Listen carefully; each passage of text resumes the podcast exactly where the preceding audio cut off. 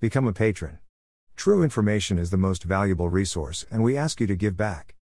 https colon slash slash www.welt.de slash print welt slash article 378210 slash kinderpornography Stasi Erprist Politiker.html Kinderpornography, Stasi Erprist Politiker.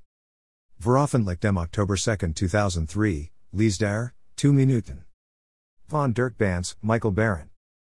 Ex-Geheimdienst Offizier stellt Verbindung zum Fall des vermissten Berliner Jungen Manuelher.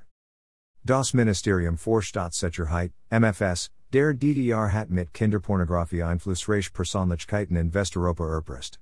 Das erklärt der ehemalige Verbindungsoffizier zwischen dem früheren sowjetischen Geheimdienst KGB und dem MFS, Wanja Getz, in einer eidesstattlichen Versicherung, die dieser Zeitung vorliegt.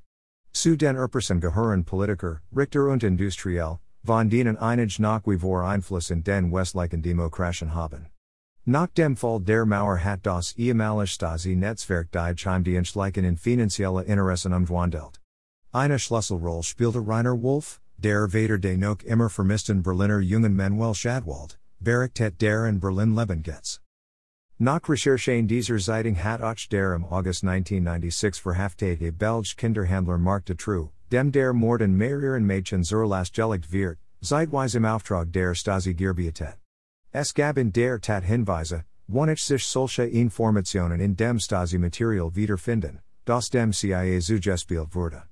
Der Belge Geheimdienst wäre gut beraten, diese Unterlagen gründlich auszuwerten, sagt der ehemalige Geheimdienstkoordinator der Regierung Kohl, Bernd Schmidbauer, CDU.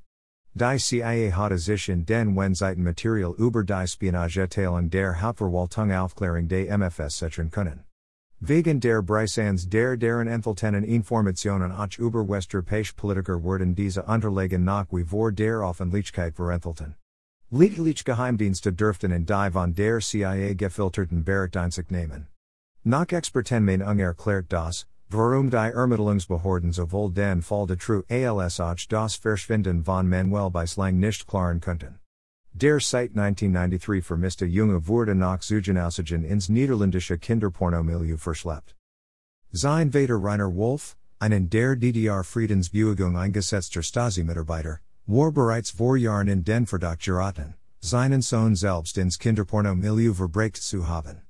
Der ehemalige KGB und Stasi-Agent Wanja Getz, dessen Deckname Grigory Zishach in den Stasi-Akten über Rainer Wolf wieder findet, erklärt in seiner Eidesstattlichen Versicherung. Ich hatte den Auftrag vom DDR Geheimdienst, diesen Mann psychologisch einzuskatzen.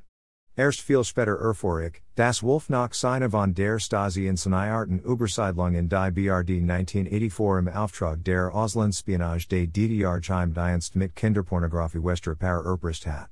Die Kinder habe sich das MFS aus DDR Heimen geholt. Kell, Welt. Become a patron. True information is the most valuable resource, and we ask you to give back. Email address. Subscribe. Submit a form.